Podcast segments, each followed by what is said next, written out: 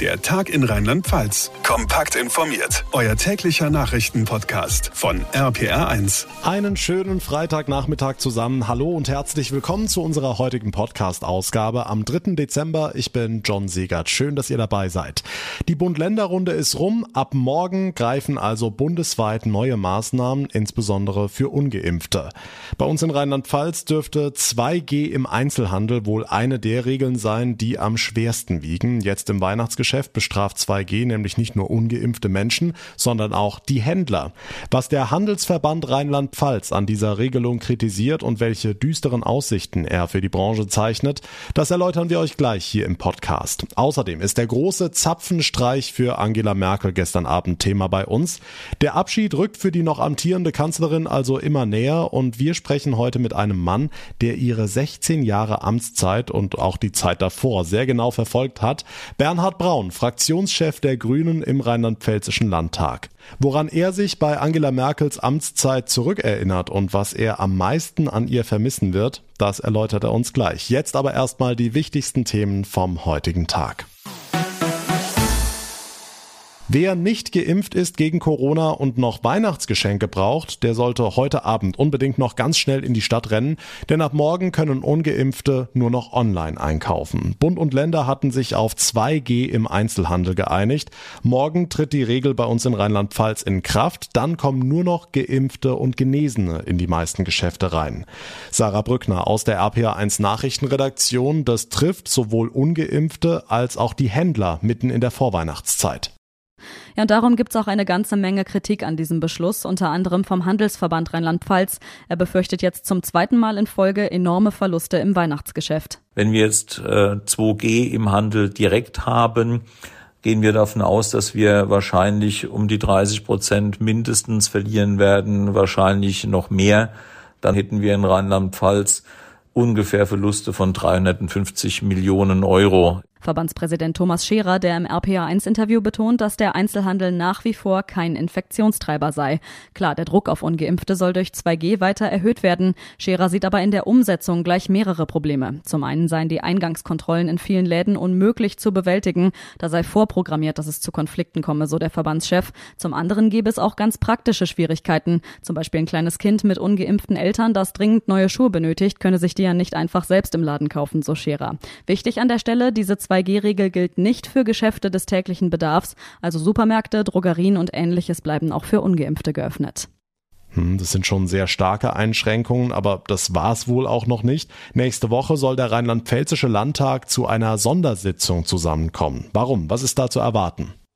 Der Landtag diskutiert darüber, eine epidemische Notlage für Rheinland-Pfalz festzustellen, also genau die Regelung, die bundesweit letzte Woche ausgelaufen war. Mit einem Beschluss im Parlament könnte die Landesregierung per Verordnung dann weiterreichende Einschränkungen erlassen, zum Beispiel Bars und Diskos schließen. A, ist es im Moment eine schwierige Situation ohnehin für die Diskotheken. Wir haben ja ganz enge Voraussetzungen dort und manche an Diskothekenbetreiber sagen von sich selbst, so kann man eigentlich keine Disco betreiben. Und zum anderen ist es eben auch einfach ein Ort, wo ähm, ja, das, äh, das Ansteckungsrisiko einfach da ist. Die rheinland-pfälzische Ministerpräsidentin Malu Dreyer, ob auch Restaurants und Hotels von Schließungen betroffen sind, ist unklar. Darüber will der Bund in der nächsten Woche beraten. Ab morgen gilt in Rheinland-Pfalz also 2G im Einzelhandel und nächste Woche könnten weitere Maßnahmen beschlossen werden. Die Infos von Sarah Brückner, dank dir. Sehr harte Schritte, die noch Gesundheitsminister Jens Spahn heute auf der Bundespressekonferenz verteidigt hat. Wären alle erwachsenen Deutschen geimpft, dann würden wir nicht in dieser schwierigen Lage stecken, sagte Spahn wörtlich. RPA1-Reporterin Manja Borchert, wie schwierig ist denn die Lage Stand heute aus Sicht des noch amtierenden Ministers? Die Lage ist vermutlich schlimmer, als die gemeldeten Infektionszahlen das wiedergeben. Die Gesundheitsämter, die Labore kommen nicht hinterher mit ihrer Arbeit und es wird vermutet, dass die Dunkelziffer bei den Infektionszahlen noch viel höher ist. Und selbst wenn die jetzt beschlossenen Corona-Maßnahmen dafür sorgen, dass die Infektionszahlen runtergehen, in den Krankenhäusern wird sich das erst mit Verzögerung bemerkbar machen. Die Zahl der Corona-Patienten wird erst mal weiter steigen in den nächsten Tagen und auch Wochen. Sie wird wahrscheinlich erst um Weihnachten rum ihren traurigen Höhepunkt erreichen, sagt Spahn. Ja, und dann gibt's auch noch die neue Virusvariante Omikron. Ja, Omikron ist in Deutschland angekommen, sagt RKI-Präsident Lothar Wieler. Er warnt, Omikron könnte in noch kürzerer Zeit zu noch mehr Fällen führen als Delta. Und auch deshalb müsse man die gestern beschlossenen Corona-Maßnahmen ganz schnell flächendeckend umsetzen. Man dürfe da jetzt keinen einzigen Tag mehr verlieren, sagt er. Hm, ich habe es erwähnt, Jens Spahn hat die nicht geimpften Menschen für die aktuelle Corona-Lage verantwortlich gemacht. Darum wird ja auch weiterhin sehr emotional über eine allgemeine Impfpflicht diskutiert. Anfang nächsten Jahres könnte der Bundestag darüber abstimmen, heißt es. Manja, kann man denn absehen, wie diese Abstimmung ausgehen wird? Das ist noch offen. Für diese Abstimmung über die Corona-Impfpflicht wird ja auch der Fraktionszwang aufgehoben. Das heißt, niemand muss sich an die Linie seiner Partei halten. RKI-Chef Lothar Wieler fordert, bevor abgestimmt wird, muss das auch sehr, sehr genau überlegt und gründlich diskutiert werden. Da gibt es ganz viele Fragen. Welches Alter? Äh, wie wird eine Impfpflicht vollzogen? Ähm, wie gehen wir damit um, dass Impfungen eben keinen hundertprozentigen Schutz bringen, sondern äh, eventuell nochmal nachgeboostert werden müssen? Also es wird in jedem Fall eine schwierige Entscheidung. Der Deutsche Ethikrat will bis Ende des Jahres auch noch eine Empfehlung zum Thema Impfpflicht vorlegen. Gut, ab morgen gelten bei uns in Rheinland-Pfalz schärfere Regeln, vor allem für ungeimpfte. Wir haben es gehört, 2G im Einzelhandel. Die große Frage dabei ist, wer soll die Einhaltung dieser Regeln denn kontrollieren? Das beschäftigt ja aktuell auch die Innenminister der Länder. Eine Lösung soll sein, die Polizei. Die Polizei soll sich in den nächsten Wochen genau auf das konzentrieren, das Durchsetzen der Corona-Maßnahmen, zum Beispiel in Bussen und Bahnen. Wir brauchen leider schärfere Regeln. Und wenn wir schärfere Regeln haben, dann brauchen wir auch eine schärfere Überwachung. Thomas Strobel war das, Innenminister in Baden-Württemberg. Die Innenminister räumen ein, dass andere Aufgaben jetzt im Zweifelsfall erstmal hinten runterfallen bzw. ein bisschen vernachlässigt werden. Zum Beispiel wird es weniger Verkehrskontrollen geben.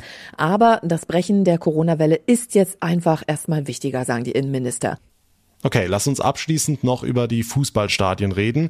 Bei den Bundesligaspielen sind maximal 15.000 Zuschauer zugelassen. In Regionen mit sehr hohen Infektionszahlen sollen Geisterspiele durchgesetzt werden.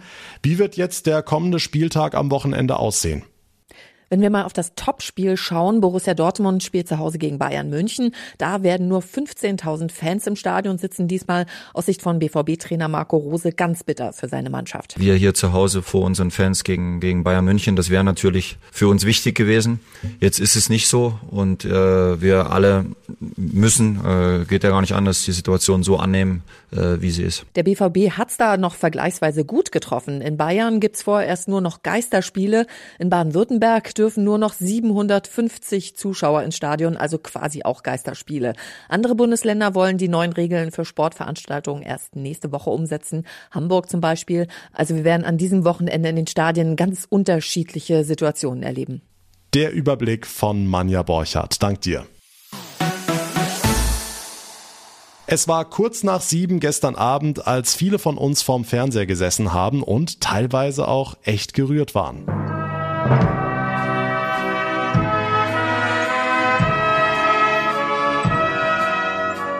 Schon eine richtig schöne Version von Hildegard Knefs Für mich soll's rote Rosen regnen.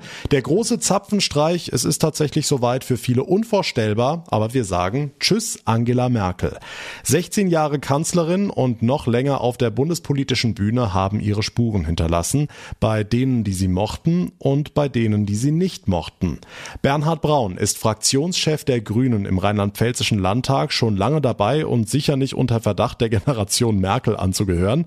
Herr Braun, die Kanzlerin war ja ein paar Mal in Rheinland-Pfalz. Wie haben Sie sie wahrgenommen? Also es gibt äh, Auftritte von Frau Merkel in Ludwigshafen im Wahlkampf, das weiß ich. Ich war da natürlich nicht mit großer Powermusik, soweit wir damals berichtet bekommen haben. Und äh, beeindruckend war jetzt schon, dass sie zweimal äh, in der Flutkatastrophe da war. Ich glaube, das waren Auftritte, die sehr glaubwürdig waren und sehr authentisch waren. Da klingt ein gewisser Respekt durch, auch für Ihre Politik. Für die Kanzlerin und für Auftreten und ihre Überlegtheit habe ich durchaus Respekt. Allerdings für äh, ihre Umweltpolitik, äh, Stichwort Klimakanzlerin Merkel, das war sehr enttäuschend. Und ich glaube, in der ganzen Bilanz äh, von Angela Merkel ist die Umweltpolitik, weil man ja davon ausgehen kann, dass sie die Sache verstanden hat, der schwächste Punkt, wo wir jetzt am meisten nachholen müssen. Hm, und die anderen Themen, Flüchtlinge, Homo-Ehe, Atomkraftausstieg, das war doch alles in ihrem Sinne, teils auch spontan entschieden. Nein, äh, spontane Entscheidungen waren ja Merkels Sache eigentlich nicht. Äh, und die einzige spontane Entscheidung, äh, wie wir schaffen das bei Flüchtlingen, das war eine menschliche, äh, eine, glaube ich, emotionale Entscheidung, die Homo-Ehe beispielsweise, da hat sie ja einfach nur die Abstimmung freigegeben. Vielleicht wusste sie gar nicht, was sie da tut. Und so viele gab es davon ja auch nicht. Man erinnert sich ja tatsächlich an die zwei Entscheidungen. Die dritte Entscheidung, die Atomkraftwerke abzuschalten, äh, war auch eine sehr spontane Entscheidung, aber nicht emotional, sondern vielleicht eher aus Angst vor dem Wähler und der Wählerin. Äh, also von daher waren die Entscheidungen, die sie getroffen hat, immer sehr kurzfristige. Wenn Sie sich mal erinnern, die Spendenaffäre, der Bimbis Helmut Kohl stürzt, war Angela Merkel damals nicht die unwahrscheinlichste Option von allen? Klar äh, hatte man äh, nie gedacht, äh, dass eine Frau innerhalb der CDU diese Position erreichen kann und dazu noch neben Kohl. Äh, es sah natürlich immer ein bisschen aus, als wäre sie das Beiwerk von Kohl und äh, das haben ja viele gedacht, die macht das jetzt mal vorübergehend. Aber sie kam und blieb. Was wird Ihnen fehlen, wenn sie abtritt? Natürlich wird die Stimme fehlen, äh, die jeder kennt und äh, die eigentlich jeden beruhigt hat, wenn die Stimme da war. Ich äh, fürchte allerdings, dass wir nicht überrascht werden jetzt von Herrn Scholz, der ja auch eine ähnliche Ruhe hat. Von daher gibt es wahrscheinlich auch eine Kontinuität. Zumindest mal bei den Ansprachen. Vielen Dank nach Mainz. Bernhard Braun von den rheinland-pfälzischen Grünen war das. Er wird vor allem die Stimme der Kanzlerin vermissen. Gegen Ende einer jeden Woche blicken wir ins Ahrtal, um zu schauen, was sich dort getan hat. Wie überall im Land wirft auch im Flutgebiet das Weihnachtsfest so ganz allmählich seine Schatten voraus. Und da schauen wir nochmal auf das große Thema Wärmeversorgung. Der Energieversorger EVM hatte ja versprochen, bis Ende November alle Haushalte wieder ans Erdgasnetz zu bringen. RPA1-Reporter Dirk Köster, der November ist rum. Wie sieht's aus? Etappenziel knapp verfehlt oder formulieren wir es doch positiv, fast erreicht. Der Energieversorgung Mittelrhein ist es gelungen, die Erdgasversorgung nahezu vollständig wiederherzustellen. Nur in ein paar Ecken von Bad Neuenahr-Ahrweiler gibt es noch Probleme, so EVM-Sprecher Marcello Perenbohm. Da müssen wir teilweise Hauptrohre erneuern oder wir sind darauf angewiesen, dass die Straßenbau- und Kanalarbeiten dort zunächst mal erledigt werden können, bevor wir dann unsere Gasleitung erneuern können. Insofern also ist da an einigen wenigen Stellen in Bad Neuenahr-Ahrweiler noch ein bisschen äh, Geduld gefragt. Klar ist aber auch nicht jeder, der wieder am Netz ist, kann automatisch wieder heizen. Fachbetriebe sind nach wie vor mit Hochdruck dabei, die zerstörten Heizungen in den Häusern auszutauschen. Und bei all den Problemen soll auch im Ahrtal Vorweihnachtsstimmung aufkeimen. Helfer haben in den letzten Tagen rund 300 gespendete Weihnachtsbäume in den zerstörten Ortschaften aufgestellt und zum Leuchten gebracht. Bei den Menschen zeigt die Aktion Wirkung. Ich finde es auf jeden Fall sehr gut, weil die Menschen hier, die haben hier fast gar nichts mehr. Also ich finde das ganz toll und die Stadt und die Menschen hier halten unheimlich toll zusammen und es tut sehr, sehr gut, dass diese Aktionen da sind. Vielen Dank an alle. Also ich glaube, es ist Hoffnung, die dann gespendet wird an die Leute, an die armen Betroffenen. Und noch ein Zeichen der Hoffnung leuchtet in Bad Neuenahr. Die Uferlichter illuminieren auch in diesem Jahr den Kurpark und das Aarufer. Dem Verein Uferlichter ist es gelungen, die beliebte Veranstaltung trotz der Flutschäden auf die Beine zu stellen. Der Vorsitzende Christian Lersch und sein Team hatten alle Hände voll zu tun. Das Herzstück äh, der Uferlichter war immer am Ufer und da ganz besonders die Kurgartenbrücke, die äh, es leider ja nicht mehr gibt seit dem 15. Juli. Und wir haben jetzt eine Behelfsbrücke, die haben wir in diesem Jahr sehr besonders illuminiert. Als weitere große Besonderheit haben wir in diesem Jahr eine Eiskunstlaufbahn. Das hatten wir uns schon immer gewünscht, dass wir eine bekommen und auch das haben wir in diesem Jahr realisiert bekommen. Und als besonderes Zeichen sollen die Uferlichter diesmal deutlich länger leuchten als in den Jahren zuvor. Die Infos von Dirk Köster. Vielen Dank. Ganz Fußball-Deutschland ist in tiefer Trauer. Der letzte Weltmeister von 1954, Horst Eckel, ist tot. Die FCK-Legende starb heute im Alter von 89 Jahren. Sein Tod hat im ganzen Land Betroffenheit ausgelöst. Er war ja nicht nur wegen seines WM-Titels etwas ganz Besonderes, sondern vor allem wegen seiner Art. RPA1-Reporter Thomas Stüber. Viele Freunde und Wegbegleiter haben sich schon geäußert, unter anderem HSV-Legende Uwe Seeler, BVB-Boss Aki Watzke und viele, viele weitere. Und alle schätzten seine ruhige Art. Bundestrainer Hansi Flick konnte ihn als Fußballer nie live sehen, aber der Mensch Horst Eckel sei für ihn immer ein Vorbild gewesen, sagte Flick heute.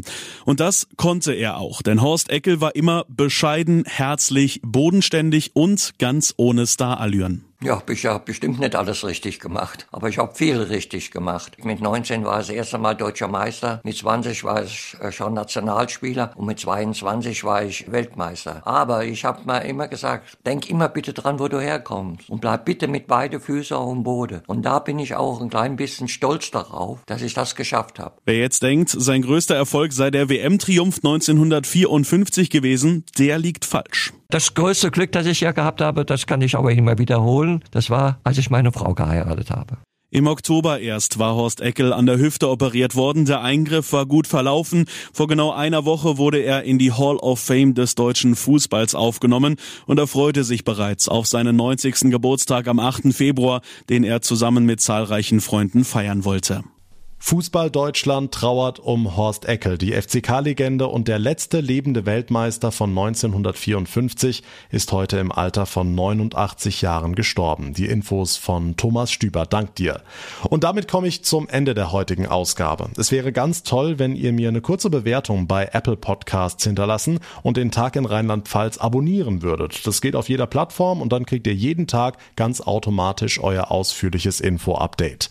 Mein Name ist John Segert. Ich bedanke mich ganz herzlich für eure Aufmerksamkeit, für euer Interesse. Wir hören uns dann am Montag wieder. Bis dahin eine gute Zeit, ein schönes Wochenende und vor allem bleibt gesund. Der Tag in Rheinland-Pfalz, das Infomagazin, täglich auch bei RPR1. Jetzt abonnieren.